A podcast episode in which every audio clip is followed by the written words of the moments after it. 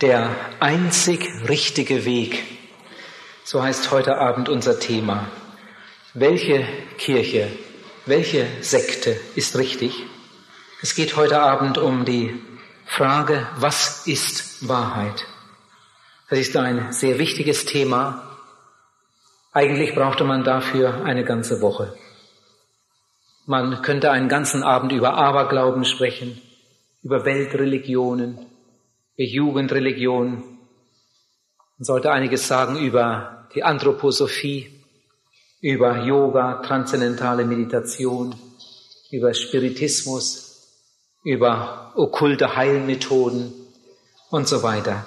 Heute Abend geht es mir besonders um Irrlehren allgemein, die wir so unter dem Sammelbegriff Sekten nennen.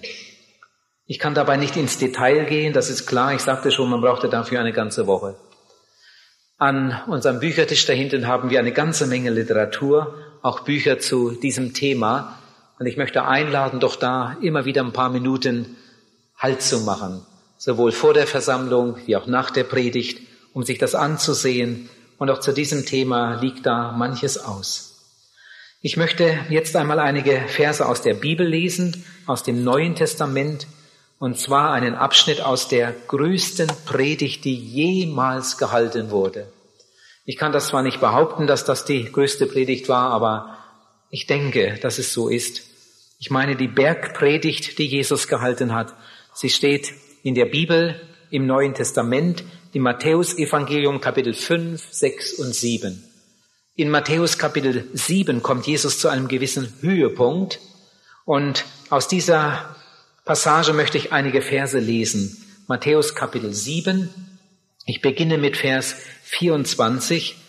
Da heißt es, Darum, wer diese meine Rede hört und sie tut, der gleicht einem klugen Mann, der sein Haus auf Fels baute.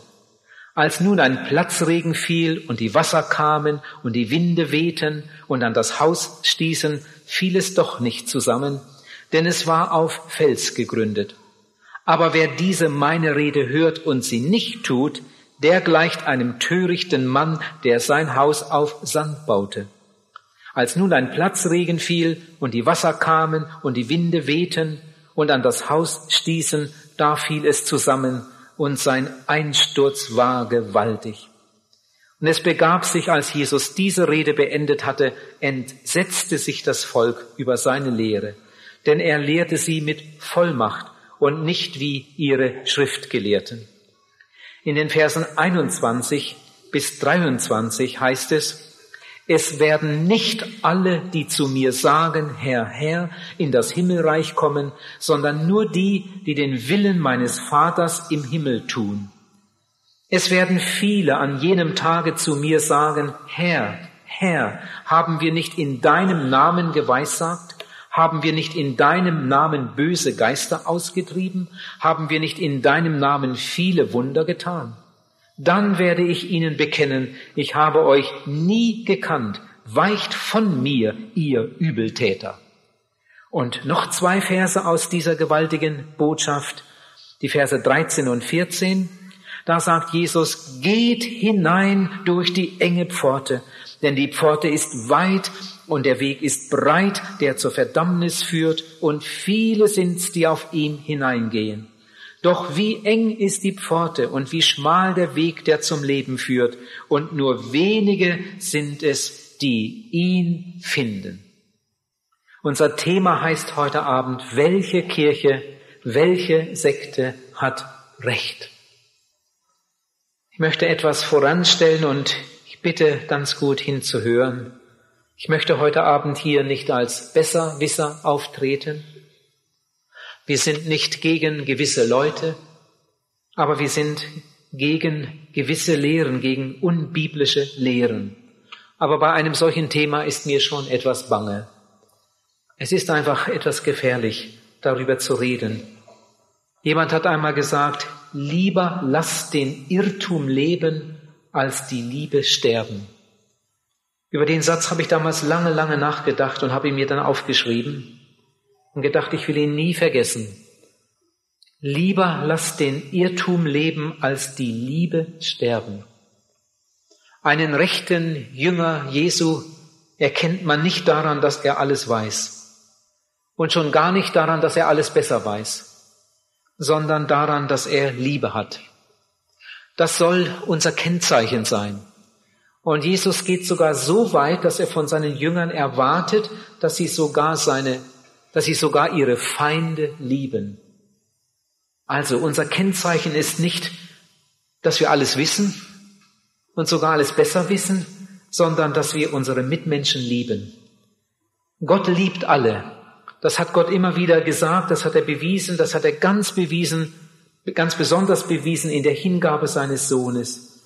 Der Vater im Himmel hat seinen geliebten Sohn in diese Welt gesandt und hat ihn stellvertretend sterben lassen am Kreuz für die Sünde der Welt. Und als Jesus am Kreuz auf Golgatha starb, starb er wirklich für jeden. Lieber Zuhörer, es gibt keinen Menschen auf der ganzen Erde, den Gott ein ganz, ganz bisschen weniger lieb hat als dich. Nein, das gibt es nicht. Gott liebt alle Menschen.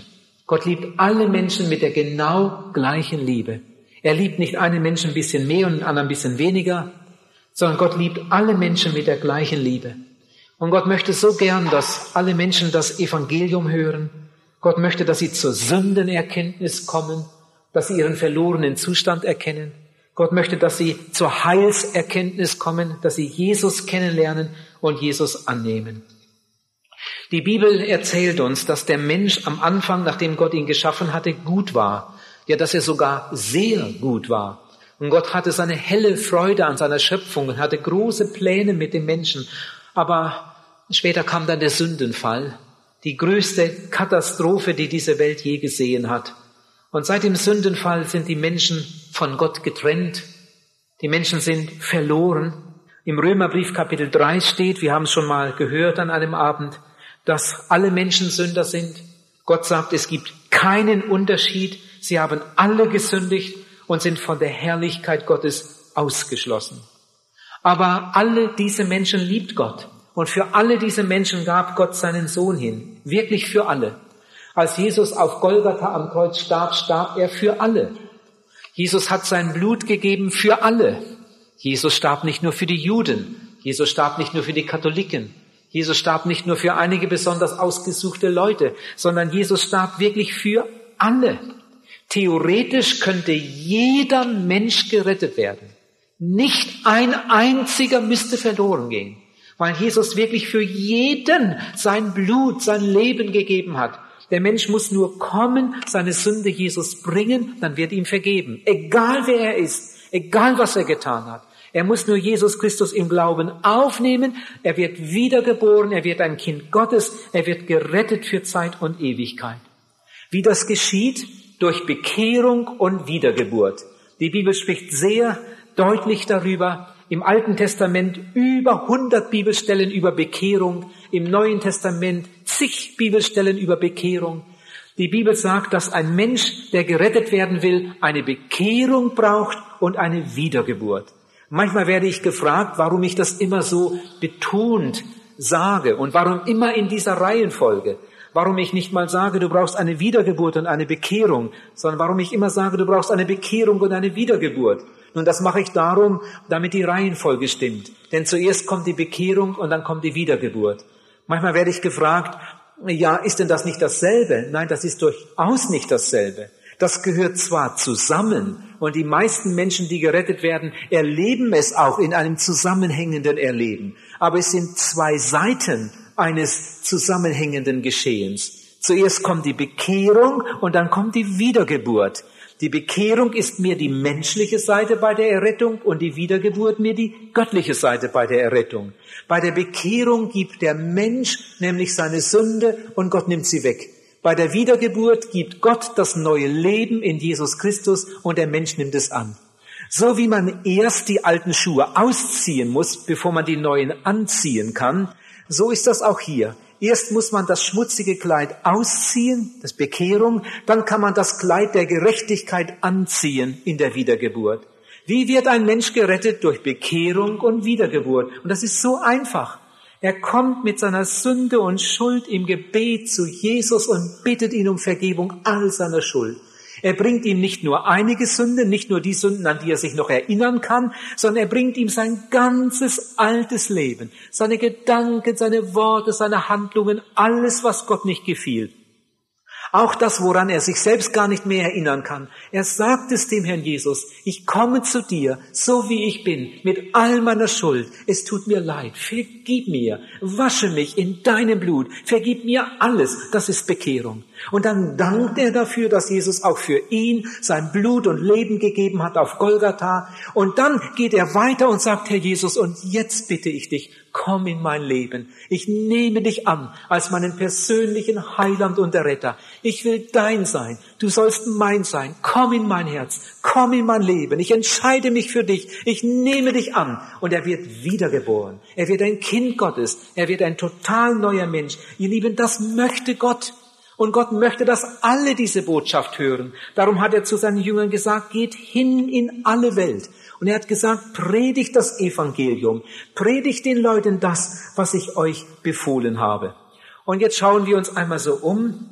Das Christentum hat sich ausgebreitet. Wir haben viele, viele verschiedene Kirchen, nicht nur in unserem Land.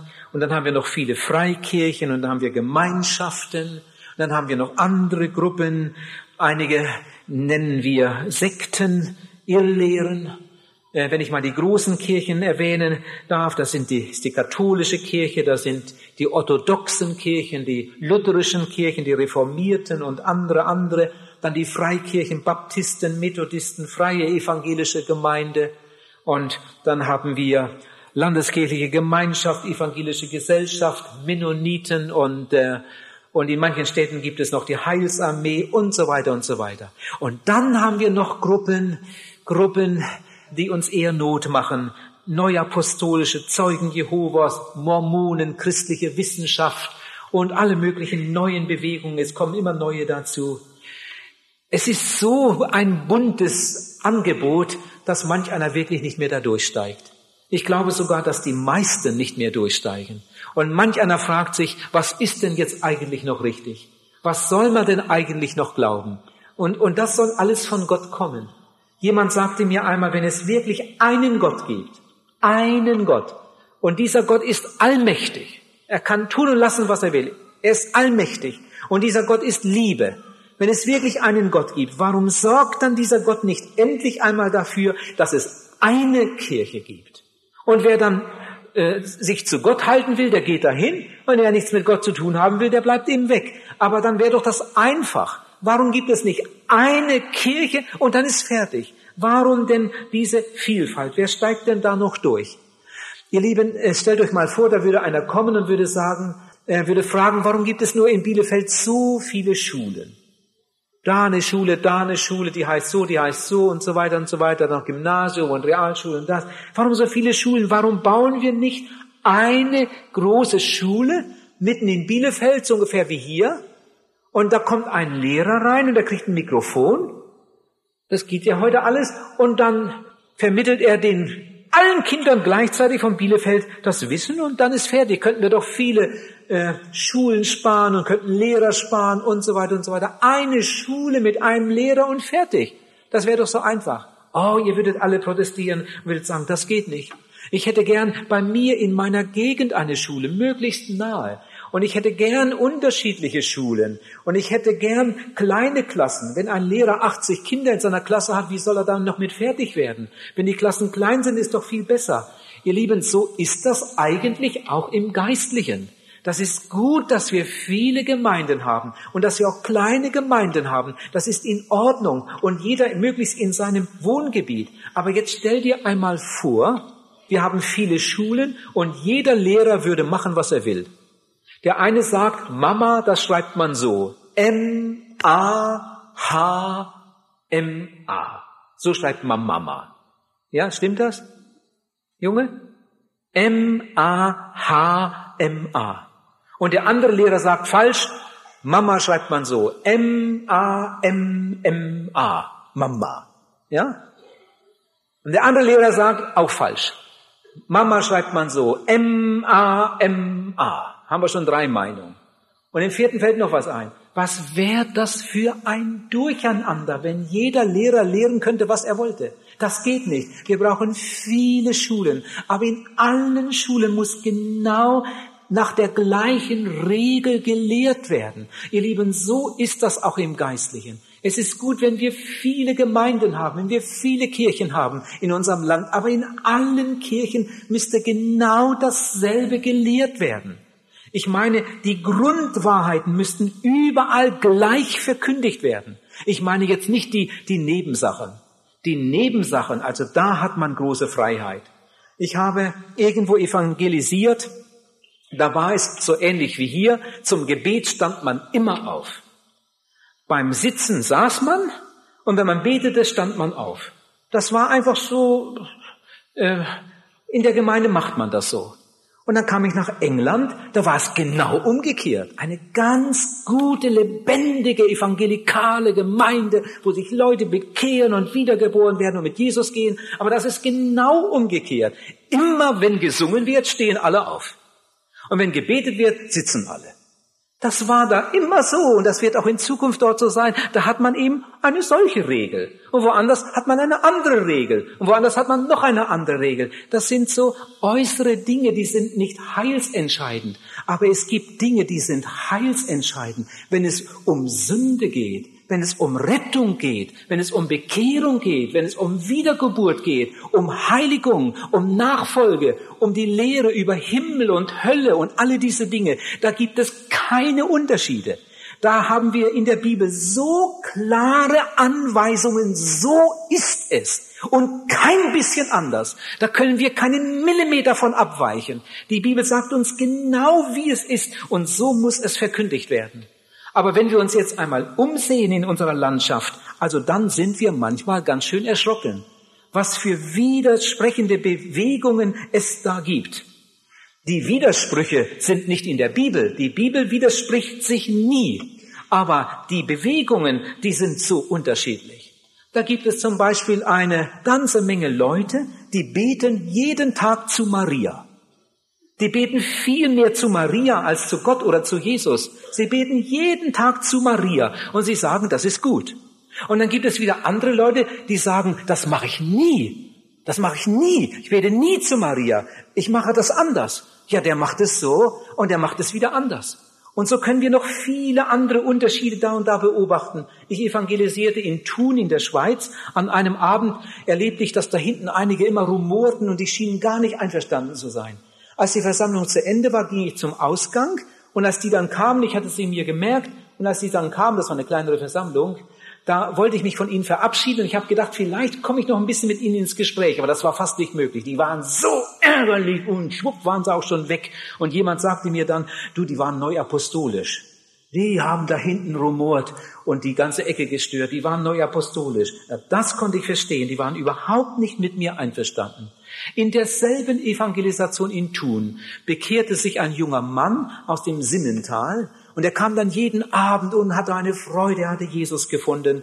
Und in der zweiten Woche kamen dann seine Eltern, aber nicht, weil sie nun auch gern mal die Botschaft hören wollten, sondern sie kamen eigentlich nur, weil sie mich da abschnappen und mit mir reden wollten. Und das gelang ihnen dann auch und der Vater hatte eine große Bitte und hat gesagt, bitte, bitte sprechen Sie mit meinem Sohn. Er war bei Ihnen und Sie haben mit ihm gesprochen, mit ihm gebetet und dann hat mein Sohn sich bekehrt, wie er, wie er sagt. Wir hatten es vorher so schön zu Hause. Wir hatten so ein friedliches Familienleben. Aber seitdem mein Sohn bei Ihnen war, verstehen wir uns nicht mehr. Bitte sprechen Sie mit meinem Sohn und sagen Sie ihm, dass er das rückgängig machen soll. Also das konnte ich ihm nicht versprechen. Ich war ja froh, dass der Sohn sich bekehrt hatte. Ich sollte mit dem Sohn sprechen und, und ihm sagen, dass er das rückgängig machen soll, weil sie nun keinen Frieden mehr in der Familie hatten. Und dann habe ich gefragt, ja, was sagen Sie mal, was glauben Sie denn? Ja, wir sind Zeugen Jehovas. Aha. So darum konnte sich der Vater nicht darüber freuen dass sein Sohn sich bekehrt hatte, weil sie einen anderen Glauben hatten. Was hab ich schon diskutiert mit Mormonen? Oh, wie viele Stunden. Und wir sind uns nicht einig geworden.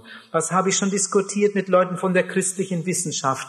Wie oft habe ich darüber gestaunt, wie viele gescheite Leute bei den Anthroposophen landen und diese teuflische Lehre schlucken und sie dann sogar anderen servieren. Es ist eine solche Not. Wir können diesen Menschen weiterhin nicht helfen, wenn wir es noch so gern möchten. Die Lehre vom universellen Leben. Sie hat Tausende von Menschen gerade in Deutschland in ihren Bann gezogen und diese Leute merken nicht, wem sie da auf den Leim gegangen sind. Nun, die Frage steht dann im Raum, was ist eigentlich Wahrheit? Die lehren das, die lehren das, die lehren wieder ganz was anderes und die sagen wieder, die haben alle nicht richtig, so ist es. Was ist eigentlich Wahrheit? Was soll man überhaupt noch glauben? Es gibt nur eine richtige Antwort und die heißt die Bibel. Jemand hat gesagt, wenn dein Wort nicht mehr soll gelten, worauf soll mein Glaube ruhen? Mir ist es nicht um tausend Welten, sondern um dein Wort zu tun. Gott ist Liebe und in seiner Liebe hat Gott sich festgelegt. Darüber bin ich so glücklich. Gott ändert seine Meinung nicht alle zehn Jahre oder alle hundert Jahre, sondern Gott hat sich festgelegt. Das, was Gott uns sagen möchte, ihr Lieben, das hat er uns schwarz auf weiß gegeben in diesem Buch. Gott hat sich festgelegt für alle Zeiten und Gott ändert seine Meinung nie. In Jesaja 25, Vers 1 steht, deine Ratschlüsse von Alters her sind treu und wahrhaftig. Psalm 119, der ganze Inhalt, eine andere Übersetzung sagt, die ganze Summe deines Wortes ist Wahrheit. 1. Timotheus 2, Vers 4. Gott will, dass allen Menschen geholfen werde und dass sie zur Erkenntnis der Wahrheit kommen. Jesus sagt in Johannes 14, Vers 6, ich bin der Weg und die Wahrheit und das Leben. Niemand kommt zum Vater, denn durch mich. Nun, jetzt habe ich gesagt auf die Frage, was ist Wahrheit? Die Bibel. Die Bibel ist die Wahrheit. Aber jetzt könnte auch gleich mir jemand entgegenhalten, du aber, die haben ja fast alle die Bibel. Die Zeugen Jehovas, wenn die an die Haustür kommen. Die haben auch eine Bibel. Wenn man auf die Bibel zu sprechen kommt, dann ziehen sie ihre Bibel raus und dann schlagen sie sie auf und die kennen sich aber aus in der Bibel. Die ist ganz bunt angestrichen, von vorne bis hinten. Man merkt, die haben da drin gearbeitet und haben sich Notizen gemacht. Die haben doch alle eine Bibel. Ihr Lieben, jetzt möchte ich etwas ganz, ganz Wichtiges erklären. Ich hoffe, dass ich es so sagen kann, dass man es gut versteht. Viele, viele Leute merken es nicht. Es gibt zwei ganz große Gefahren beim Umgang mit der Bibel. Es gibt zwei ganz große Gefahren. Die eine ist die, dass man mit einer verkürzten Bibel, mit einer verstümmelten Bibel arbeitet. Und die andere Gefahr ist die, dass man mit einer erweiterten Bibel arbeitet. Und beides ist gleich gefährlich. Eine halbe Bibel, ich meine damit Folgendes. Eine verstümmelte Bibel. Stell dir einmal vor, ich würde meine Bibel nehmen und würde aus dieser Bibel so ungefähr 50 Seiten rausreißen. Die würde ich einfach rausreißen, die sind nicht mehr da. Und dann würde ich herumreisen und würde alles predigen, was da drin steht. Aber die 50 Seiten, die ich rausgerissen habe, die existieren nicht mehr. Und das sind vielleicht sogar die wichtigsten Seiten. Vielleicht gerade die, wo geschrieben steht, dass man sich bekehren muss, dass man wiedergeboren werden muss. Ohne Heiligung wird niemand den Herrn sehen und so weiter. Diese 50 Seiten habe ich einfach rausgerissen. Das wäre sehr, sehr gefährlich. Aber die andere Gefahr ist genauso groß, dass man eine erweiterte Bibel hat. Stell dir einmal vor, ich würde meine Bibel nehmen und würde da jetzt 50 zusätzliche Seiten reinkleben. Irgendeine neue Lehre von irgendeinem Propheten, der sagt, mir ist ein Engel erschienen und der hat mir das und das gesagt und so weiter. Und das müssen wir jetzt überall in der Welt predigen. Das nehmen wir jetzt auf, kleben die 50 Seiten da rein und tun so, als wäre das auch von Gott. Und tun so, als wäre das auch die Bibel. Und dann predigen wir diese erweiterte Bibel. Eine Bibel mit Zutaten. Ihr Lieben, und beides geschieht jeden Tag, jeden Tag, jeden Tag. Und Tausende, ja Millionen von Menschen gehen diesen Irrlehrern auf den Leim. Den einen, die eine verkürzte Bibel haben und den anderen, die eine erweiterte Bibel haben. Es gibt Leute, die benutzen die Bibel nur wie ein Tablett.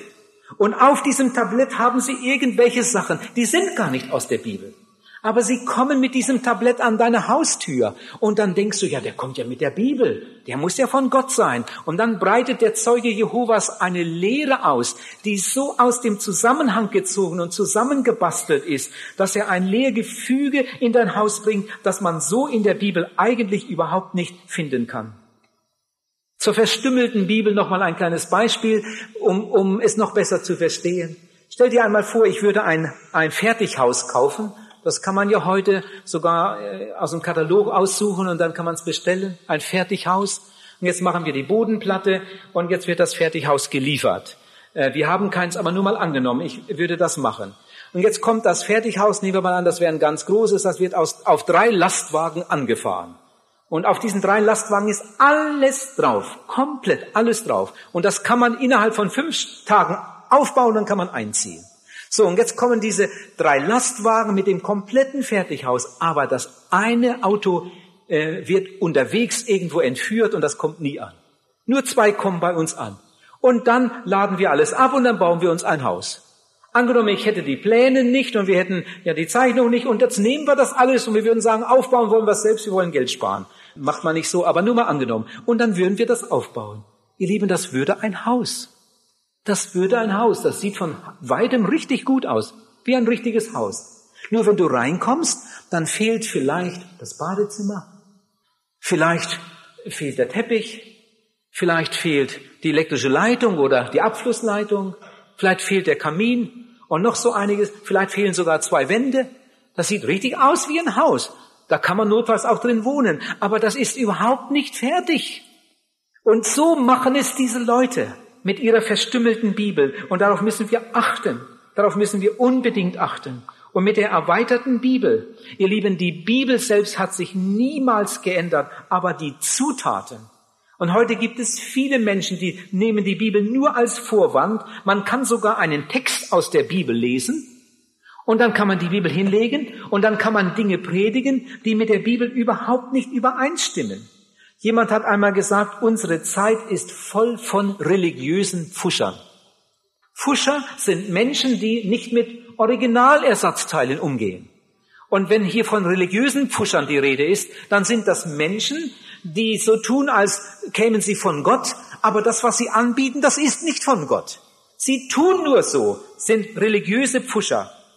Dieses Durcheinander, das wir heute haben, und es wird von einem Jahr zum anderen schlimmer, dieses Durcheinander scheint zwar von Menschen zu kommen, aber in Wirklichkeit kommt es vom Teufel selbst, vom kommandierenden General des feindlichen Heeres, der alle Mittel der Kampfführung kennt, vom unmittelbaren Sturmangriff, wie zum Beispiel bei Christenverfolgungen, bis zu den getarntesten Irreführungen und das oft, sehr oft unter frommem Gewand.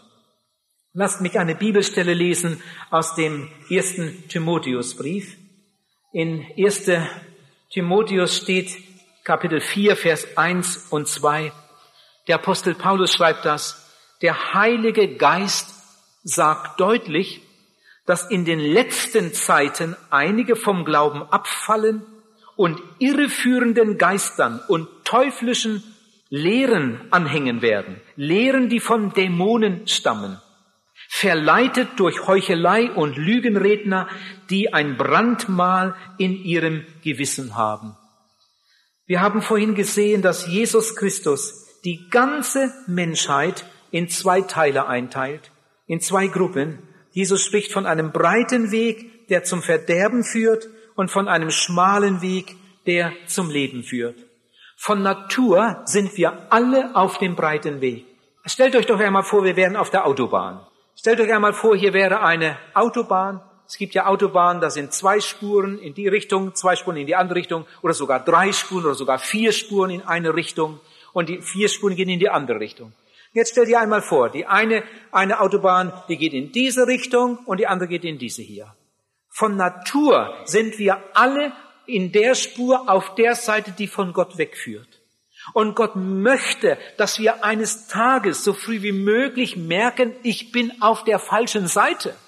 Wenn ich so weiterfahre, komme ich immer weiter von Gott weg. Ich muss sehen, dass ich bei der nächsten Abfahrt runterfahre und dadurch andere Seite wieder rauf, um in die richtige Richtung zu fahren. Ihr Lieben, das ist ein Bild für die Bekehrung. Durch den Sündenfall sind wir alle in einer von Gott Wegentwicklung. Wir sind alle auf dem breiten Weg, der zum Verderben führt. Wir sind alle Sünder, alle verloren, von Adam her, alle auf dem Weg, der von Gott wegführt. Aber der schmale Weg führt zu Gott hin. Und Gott will nicht, steht in der Bibel, dass der Sünder in seiner Sünde sterbe, sondern dass er sich bekehre und lebe. In 1. Timotheus 2, Vers 4 steht, Gott will, dass alle Menschen gerettet werden und sie zur Erkenntnis der Wahrheit kommen. Der Teufel will genau das Gegenteil. Der Teufel will unser Verderben. Ihr Lieben, ich bitte euch jetzt einmal ganz besonders gut hinzuhören und einmal ganz gut mitzudenken in den nächsten Minuten. Gott will deine Errettung. Der Teufel will dein Verderben. Gott will deine Bekehrung. Der Teufel will um jeden Preis die Bekehrung verhindern. Weißt du, wie der Teufel vorgeht? Weißt du, was der Teufel unternimmt, um sein Ziel zu erreichen? Am liebsten hat der Teufel, wenn du überhaupt nicht glaubst, dass es ihn gibt. Dann kann er nämlich mit dir herumspielen und du merkst nicht einmal, wer mit dir spielt. Es gibt ja viele, viele Menschen, die meinen, es gäbe ihn gar nicht. Wenn du auch zu den Leuten gehörst und sagst, ich glaube nicht, dass es einen Teufel gibt, dann tust du ihm den größten Gefallen. Wie ein Kind mit dem Ball spielt und ihn hinrollt, wo es ihn gerade haben will, so spielt der Teufel mit Millionen Menschen und diese Menschen merken nicht einmal, dass der Teufel mit ihnen spielt. Der Teufel sagt ihnen, sagt den Menschen, dass es ihn nicht gibt. Und wenn man das fest glaubt, ganz fest glaubt, dass es ihn nicht gibt, dann geht der Teufel bald noch ein Stück weiter und sagt, und Gott gibt es auch nicht. Ja, und wenn es keinen Gott gibt, hör mal, wenn es keinen Gott gibt, dann gibt es auch keine Auferstehung. Dann gibt es auch kein Gericht. Dann gibt es auch keine Ewigkeit. Und es gibt eine ganze Menge Leute, die das tatsächlich meinen. Aber nicht alle. Längst nicht alle, sonst wären sie schon alle aus der Kirche ausgetreten. Ihr Lieben, auch die Leute, die nie in einen Gottesdienst gehen, Viele, viele, viele dieser Menschen sind in Wirklichkeit nur noch deshalb in der Kirche und bezahlen ihre Kirchensteuer, wenn auch mit Widerwillen, weil sie nicht ganz sicher sind. Wer weiß, wer weiß, vielleicht ist es doch für irgendetwas gut und ja, und dann bleibt man eben in der Kirche, wer weiß, für was es am Ende doch gut sein mag. Und so vergehen die Jahre und eines Tages denkt der Bürger mal darüber nach und sagt sich, naja, ich gehöre zwar zur Kirche und ich bezahle meine Kirchensteuer, aber eigentlich sollte man doch ein bisschen mehr, bisschen mehr für seine Seele tun. Man sollte sicher auch mal hingehen. Und vielleicht geht er dann auch mal in die Kirche, vielleicht einmal im Jahr. Und irgendwann schlägt sein Gewissen und er denkt bei sich, nun damit, dass ich so ein, zweimal im Jahr in die Kirche gehe, damit erreiche ich bestimmt nichts. Sicher sollte ich mich auch mal ein bisschen anstrengen und, und ein bisschen besser leben. Und dann versucht er, gute Werke zu tun. Und dann vergehen wieder ein paar Jahre und vielleicht wird er mal krank, vielleicht sogar mal schwer krank, vielleicht verunglückt auch ein Arbeitskollege tödlich und jetzt geht er noch ein Stück weiter. Dadurch, dass er sich anstrengt, Gutes zu tun, irgendwie merkt er, Mensch, ob das wirklich reicht. Und vielleicht hat er das Bedürfnis, doch auch mal in die Bibel reinzugucken, mal sehen, was steht denn da eigentlich drin. Ihr Lieben, hört. In dem Augenblick, wo ein Mensch seine Bibel aufschlägt, wird dieser Mensch für den Teufel gefährlich. Das ist für den Teufel eine ganz gefährliche Situation. Stell dir vor, dieser Mensch schlägt die Bibel auf und liest beim Bibellesen genau die richtige Stelle. Zum Beispiel so eine Stelle, dass alle Menschen durch den Sündenfall von Gott getrennt sind und verloren sind. Er liest Bibelstellen über seine Verlorenheit. Er liest Bibelstellen von Jesus über die Notwendigkeit der Bekehrung. Plötzlich liest er, wenn du dich nicht bekehrst, wirst du umkommen. Die Menschen, die unsicher geworden sind die anfangen über Sterben oder über Ewigkeit oder über den Sinn des Lebens nachzudenken und sich irgendwie mit Gott und göttlichen Dingen zu beschäftigen, die unsicher geworden sind. Jetzt kommt der Teufel da hinein, um sie aufzufangen. Der Teufel weiß, wenn jemand sich bekehrt, ist er für immer für ihn verloren. Und darum muss der Teufel unbedingt die Bekehrung verhindern. Lieber Zuhörer, du darfst ruhig in eine Kirche gehen. Du darfst dich nur nicht bekehren. Du kannst auch ruhig getauft und konfirmiert und geimpft sein und alles Mögliche. Du darfst dich nur nicht bekehren. Diese Dinge, die, die haben noch keine Menschen in den Himmel gebracht. Du kannst auch im Kirchenchor singen. Du darfst dich nur nicht bekehren. Du kannst auch in einem Jugendchor singen. Du kannst auch ab und zu mal eine, eine christliche Botschaft hören. Du kannst auch mal in eine Freikirche gehen. Du darfst dich nur nicht bekehren. Du kannst auch gute Werke tun vom Morgen bis zum Abend. Der Teufel weiß genau, dass in der Bibel steht, dass durch gute Werke kein Mensch selig wird. Die meisten Menschen wissen das nicht, aber der Teufel kennt die Bibel schon tausende von Jahren und er weiß auch, was drin steht. Du darfst ruhig gute Werke tun, du darfst auch Theologie studieren. Du kannst ruhig Theologie studieren, wenn du dich nur nicht bekehrst. Du kannst auch Yoga machen und transzendentale Meditationen, alle diese Dinge, wenn du dich nur nicht bekehrst. Und wenn du in eine Sekte gehst, oh, dann ist der Teufel froh. Denn wenn du in eine Sekte hineingehst und von einer Sekte gefangen wirst, dann kann der Teufel ziemlich sicher sein, dass du dich nie mehr bekehren wirst. Kein Mensch ist schwerer zur Bekehrung zu führen wie jemand, der in einer Sekte ist. Wenn jemand erst einmal bei den Zeugen Jehovas gelandet ist, den kriegst du kaum wieder raus. Wenn ein Mensch erst einmal bei den Zeugen Jehovas ist oder bei den Neuapostolischen oder bei den Mormonen, da kannst du dir den Mund fusselig reden, da kannst du sonst was anstellen, den kriegst du da in den allermeisten Fällen nicht mehr raus. Der Teufel hat diese Menschen so fest in den Griff und sie kommen nicht zur Bekehrung. Ihr Lieben, das ist der Trick des Teufels. Die Sektenlehre ist ein Ablenkungsmanöver des Teufels für die Menschen, die unsicher geworden sind, die anfangen, sich mit Ewigkeit zu beschäftigen. Als mein Schwiegervater gestorben war, ja, der war gerade begraben, das stand dann in der Zeitung, äh, meine, gleich einen Tag nach der Beerdigung bekam meine Schwiegermutter Besuch. Und dann kam eine Frau von den Zeugen Jehovas, eine ganz liebe Frau. Und dann hat sie meiner Mutter gesagt, dass sie es in meiner Schwiegermutter gesagt, dass sie es in der Zeitung gelesen hat. Und ich kann mir vorstellen, wie es ihnen jetzt so geht, so allein.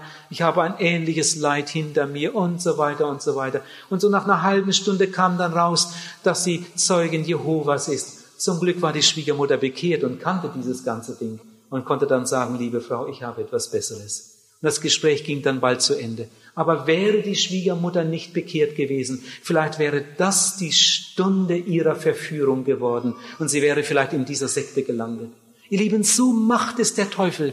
In dem Moment, wo Menschen irgendwie offen sind, im Leid oder am Fragen sind oder dann kommt er, damit sie ja nicht zu Jesus finden, kommt er schnell dazwischen, um sie dann für diese Irrlehre zu gewinnen.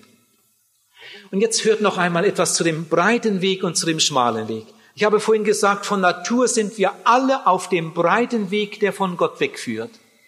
Und Gott möchte, Jesus möchte, dass wir den breiten Weg verlassen, dass wir unsere Verlorenheit erkennen, dass wir zu Jesus kommen, ihn um Vergebung bitten, uns bekehren, durch die Tür auf die andere Seite gehen und dann mit Jesus Christus den Weg nach Hause gehen. Der breite Weg führt von Gott weg, der schmale Weg führt zu Gott hin. Von Natur sind wir alle auf dem breiten Weg, egal was für eine Kinderstube wir haben. Ob du eine katholische Erziehung hast oder eine reformierte oder eine andere oder noch eine andere.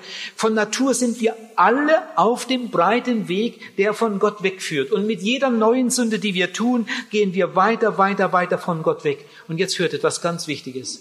Auf dem breiten Weg ist alles möglich. Auf dem breiten Weg ist alles möglich. Auf dem breiten Weg kannst du fluchen.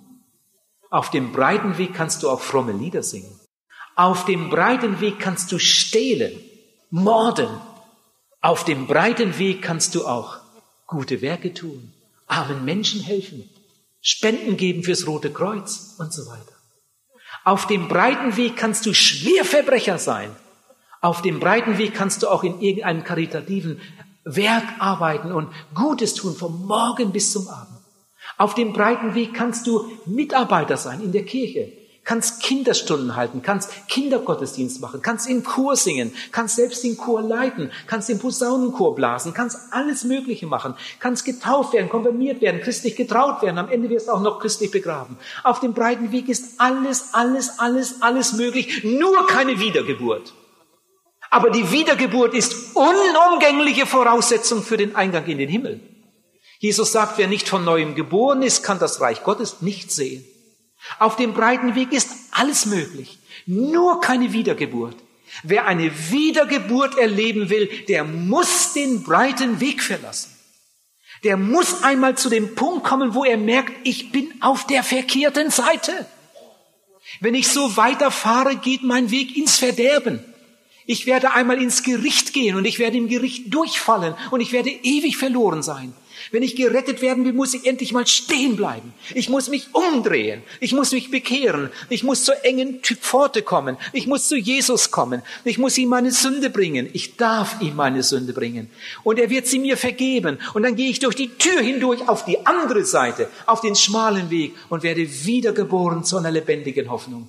In dem Moment, wo ein Mensch nachdem er seine Sünde am Kreuz abgelegt und um Vergebung gebeten hat und Jesus gedankt hat für Golgatha, in dem Moment, wo der Mensch sagt, Herr Jesus, und jetzt komm in mein Herz, ich nehme dich auf, ich will dein sein, du sollst mein sein, geht er durch die Tür hindurch auf die andere Seite. Er wird wiedergeboren zu einer lebendigen Hoffnung. Das alles passiert in ein paar Minuten. Mein altes Leben auf dem breiten Weg, in meinem Fall, hat 20 Jahre gedauert. Und dann habe ich mich bekehrt und Jesus aufgenommen. Das hat in meinem Fall ungefähr 20 Minuten gedauert. Manche, bei manchen geht das viel schneller. Man geht zu Jesus mit seinem alten sündigen Leben und legt es ab, nimmt ihn auf in sein Herz und Leben und geht auf die andere Seite. Und jetzt gehe ich schon viele Jahre auf der anderen Seite, auf dem schmalen Weg mit Jesus. Jesus hat gesagt, geht ein durch die enge Pforte.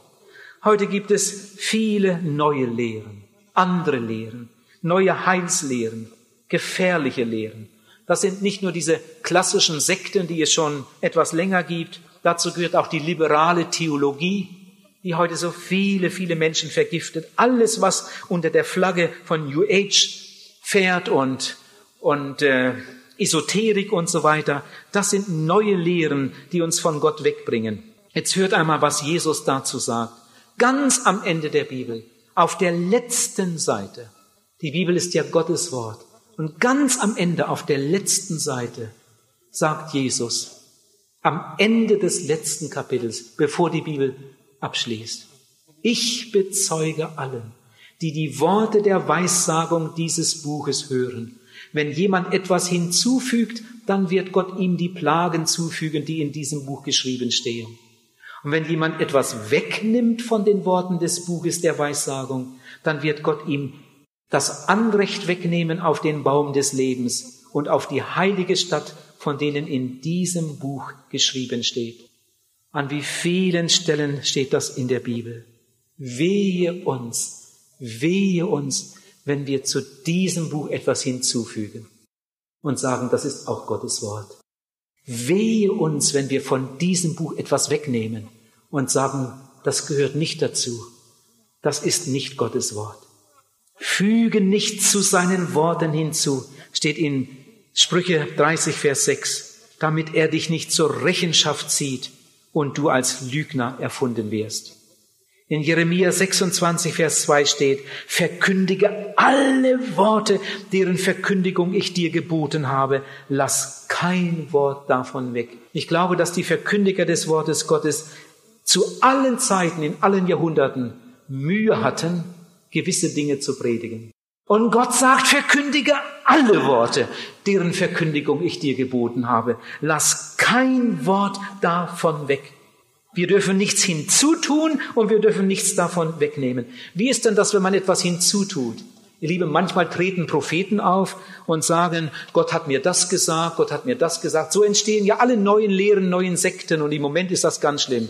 Äh, musst einmal das Buch dir besorgen, die Propheten kommen eine interessante Bewegung, die wir heute gerade auf dem ganzen Erdenrund haben. Und das sieht weithin so fromm aus. Und hinter, unter dieser frommen Schicht, da verbirgt sich etwas und so viel Not kommt hinein in christliche Kreise durch Prophetien, die nicht von Gott sind. Wenn wir etwas sagen, was nicht in der Bibel steht. Niemand darf etwas über den Himmel sagen, was nicht in der Bibel steht. Niemand darf etwas über die Hölle sagen, was nicht in der Bibel steht. Niemand darf irgendeine Heiligungslehre predigen, die nicht in der Bibel steht. Niemand darf der Gemeinde irgendetwas predigen, ihr müsst, ihr müsst, ihr müsst, ihr sollt und so weiter, was nicht in der Bibel steht. Wir dürfen nie etwas hinzufügen zum Wort Gottes. Aber ebenso dürfen wir auch nie etwas wegnehmen. Auch das geschieht immer wieder. Es gibt Prediger, die predigen schon 20 Jahre, aber über Bekehrung haben sie noch nie gepredigt. Wie die damit leben können, dass die noch schlafen können, verstehe ich nicht. Ihr Lieben, es gibt Pfarrer, die sind schon zehn Jahre im Dienst. Die haben ihrer Gemeinde noch nicht ein einziges Mal gesagt, dass die Leute sich bekehren und wiedergeboren werden müssen. Darüber sprechen sie nicht. Das Wichtigste aus der ganzen Bibel lassen sie einfach weg. Und das ist unheimlich schlimm. Ich evangelisierte irgendwo, da bekehrte sich ein junges Mädchen. Das Mädchen ging noch zum Konfirmandenunterricht. Es war in den Sommerferien. Es kam dann wieder nach Hause, die Evangelisation war zu Ende, die Schulferien waren auch zu Ende und zu Hause hat es dann den Eltern erzählt, was es erlebt hat. Onkel und Tante hatten sie mitgenommen ins Zelt und das Mädchen war so glücklich. Ich habe den Heiland gefunden, ich habe Jesus gefunden. Die Eltern waren dagegen. Hätten wir das gewusst, hätten wir dich nie dahin geschickt in den Ferien. Dann sind sie mit dem Mädchen losgeschleppt zum Pfarrer und haben dem Pfarrer das erzählt. Der Pfarrer war ganz entsetzt. Was hast du gemacht?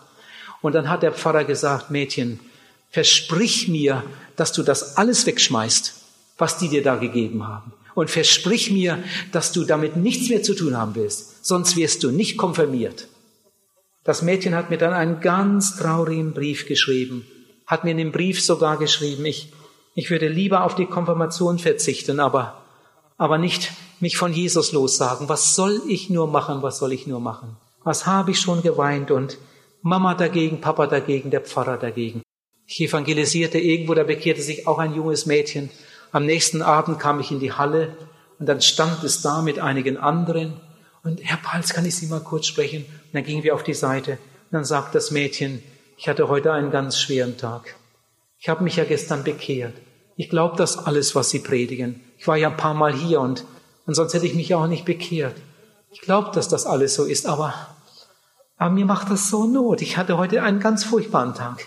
Ich wollte meine Eltern mitbringen. Ich habe sie so gebeten und habe sie lieb eingeladen. Und dann wurden die wütend. Die wollen nichts damit zu tun haben und, und die glauben das alles nicht. Und wenn die so weiterleben, wenn die so sterben, sind die doch ewig verloren. Ja, das stimmt. Müssen wir ganz viel für beten, dass Gott ihnen das Herz öffnet. Ja, aber wenn sie das nicht tun, wenn sie so sterben, dann sind sie doch verloren. Ja, das sind sie. Und dann sagt mir das Mädchen, ich werde das nie vergessen, dann sagt mir das Mädchen, ich wohne da in einem Dorf. Ich bin ja auch im Konfirmandenunterricht gewesen. Das Mädchen sagt mir, ich war zwei Jahre im Konfirmandenunterricht, aber der Pfarrer hat uns nie gesagt, dass wir uns bekehren müssen. Ich war zwei Jahre da, aber das habe ich nie gehört. Und ich glaube, meine Eltern haben das in ihrem ganzen Leben noch nie gehört. Darüber wird doch sonst überhaupt nicht gesprochen. Und das Mädchen war in Not. Meine Eltern, die sind so falsch informiert, die wissen das überhaupt nicht. Ihr Lieben, ist das nicht eine himmelschreiende Not in unserem Land? Dass das, was die Bibel so klar sagt, einfach, so als wenn man ein paar Seiten aus der Bibel rausreißt und sagt, das gehört nicht dazu, einfach übergeht, einfach nicht bringt, man hat es weggenommen. Jesus hat gesagt, wir dürfen nicht wegnehmen und wir dürfen nichts hinzufügen. Whitfield, der große Gottesmann, Mitbegründer der Methodistenbewegung, äh, Zeitgenosse von John Wesley, Whitfield, dieser große Gottesmann, hat einmal gesagt, Menschen, die über Gott reden, hör mal, Menschen, die über Gott reden und die Notwendigkeit der Bekehrung verschweigen, sind die schädlichsten Kreaturen auf Gottes Erdboden, hat Whitfield gesagt. Warum? Diese Menschen treten auf als Boten Gottes und die anderen orientieren sich an diesen Menschen. Das sind die Leute, die, die über Gott reden. Menschen, die über Gott reden und die Notwendigkeit der Bekehrung verschweigen, die verschweigen das Allerwichtigste. Sie sprechen zwar über Gott, aber sie sagen nicht, wie man zu ihm kommt. Das wird einfach weggelassen. Und darum sind solche Leute unter Umständen sogar gefährlich. Jesus sagte zu ihnen, ihr selbst kommt nicht hinein ins Reich Gottes. Warum? Weil sie sich nicht bekehren. Und die, die hineingehen würden, die lasst ihr nicht hinein, weil ihr es ihnen nicht sagt.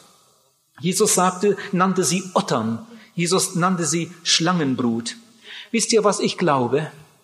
Und da bin ich selbst auch mit dran. Ich glaube, die falsche Lehre ist gefährlicher als Sünde. Wenn ich in eine schwere Sünde fallen würde, angenommen, ich würde die Ehe brechen und sonst was machen, das würde sich ruckzuck herumsprechen und ich wäre als Evangelist für immer erledigt. Mich würde niemand mehr einladen. Wenn ich in Sünde fallen würde, dann wäre ich bald im Aus. Aber wenn ich eine falsche Lehre predigen würde, ihr Lieben, da könnte ich noch lange predigen. Und manche Leute würden drauf hereinfallen und würden mir folgen. Die falsche Lehre ist so etwas Gefährliches, so etwas Unheimliches. Ich evangelisierte in Bern, in der Hauptstadt der Schweiz. An einem Abend gehe ich zum Ausgang und da reicht mir jemand die Hand, begrüßt mich und sagt mir seinen Namen, Pfarrer so und so. Im ersten Moment bekam ich so einen kleinen Schreck. Ich hatte an dem Abend so einige Sachen so ziemlich deutlich gesagt. Pfarrer so und so. Und er hielt meine Hand noch so einen Augenblick. Und dann sagte Herr Pahl, Sie haben scharf geschossen heute Abend. Und sagte ich so. Und dann sagt mir der Pfarrer, machen Sie weiter so. Bitte machen Sie weiter so. Unser Volk muss es hören. Ich evangelisierte irgendwo in einer reformierten Kirche in der Schweiz. Jeden Abend, wenn ich fertig war mit der Predigt, in dieser riesigen, überfüllten Kirche im Aargau, jeden Abend, wenn ich fertig war, dann musste der Pfarrer noch einmal auf die Kanzel. Ich habe das gar nicht so gern, wenn nach mir noch ein Nachredner kommt und die Predigt nochmal wiederholt. Aber den konnte ich nicht stoppen. Wenn ich fertig war, dann musste der nochmal ans Mikrofon und dann hat er gesagt, liebe Gemeinde, ihr habt es gehört. Ihr habt es gehört. Aber was nützt das alles, wenn man es hört und nicht tut? Tut es doch. Tut es doch. Komm, die Sakristei ist offen. Und Abend für Abend kamen Leute in die Sakristei, um sich zu bekehren, um ihr Leben Jesus Christus zu übergeben. Ein Pfarrer im Zürcher Oberland schreibt, ich habe hier einen kleinen Auszug, Gott wird uns Pfarrer dermal einst nicht danach richten, ob es uns gelungen sei, am Sonntagmorgen die Kirche zu füllen, sondern ob wir in unserem Dienst am Wort Gottes treu gewesen sind oder ob wir es verfälscht haben, wie es viele in unseren Tagen tun. Aber nach dieser Treue wird er euch alle ganz gewiss fragen, seht zu, dass ihr dann bestehen könnt. Lieber Zuhörer, was wirst du heute Abend mit dieser Botschaft machen? Du darfst nichts hinzufügen und sagen, ich komme schon zum Ziel, ich habe da meinen besonderen Weg. Du darfst das nicht weglassen und sagen, ich komme auch ohne Bekehrung aus sondern du musst es so machen, wie es in der Bibel steht. Dich bekehren und Jesus annehmen. Übrigens wirst du dann ein froher Mensch, ein neuer Mensch. Dein Leben kann nie reicher werden, als wenn du es Jesus übergibst. Ich möchte noch etwas sagen und dann bald zum Schluss kommen. Ich habe vor Jahren zum ersten Mal so richtig mit Nachdenken Galater Kapitel 1 gelesen. Ich hatte das schon oft gelesen, aber das hatte mich niemals so getroffen. Und dann las ich diesen, diesen Abschnitt einmal und der ging mir durch Mark und Bein. In Galater Kapitel 1 sagt der Apostel Paulus, nun gibt es etliche Leute, die euch verwirren und das Evangelium Christi verdrehen möchten. Aber wenn irgendjemand, und wäre ich es selbst oder auch ein Engel vom Himmel, euch das Evangelium anders predigen würde, als ich es getan, der sei verflucht. Stell dir das nur einmal vor. In Vers 9 schreibt Paulus, ich wiederhole, was ich eben sagte. Wenn jemand zu euch kommt und euch das Evangelium anders predigt, als ihr es empfangen habt, der sei verflucht. Was ist es denn, was mich zum Predigen treibt? Habe ich dabei Menschen oder Gott im Auge? Denkt ihr etwa, dass ich darin menschengefällig sein möchte? Ach, wenn ich Menschen noch gefällig wäre, wäre ich Christi Knecht nicht. Das muss man sich einmal vorstellen. Man kann dastehen mit der Bibel in der Hand und man kann so tun, als diente man Gott. Man kann sogar Bibelverse vorlesen und dann anfangen zu predigen. Und man predigt Dinge, die vorn und hinten nicht mit der Bibel übereinstimmen. Und Paulus sagt, wenn jemand so etwas tut, dann steht er unter dem Fluch. Jetzt könnte vielleicht jemand denken, oh ja, das ist ja dann ganz schön schlimm. Am jüngsten Tag im Gericht, dann werden manche da vor dem Richter stehen und dann wird Gott ihnen sagen, du hast die Bibel verdreht, du hast die Bibel verdreht. Geh von mir, du Verfluchter, in das ewige Feuer. Ja, genauso wird es sein. Ihr Lieben, aber in der Bibel steht nicht nur, verflucht ist der, der anders lehrt. In der Bibel steht auch, Jeremia 17, Vers 5, verflucht ist der, der sich darauf verlässt. Stell dir vor, du bist todkrank.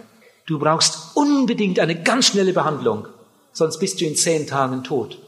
Der Arzt untersucht dich, stellt diese schreckliche Krankheit fest, aber der Arzt sagt, machen Sie sich mal keine Sorge, fahren Sie mal in Urlaub, das wird schon wieder gut.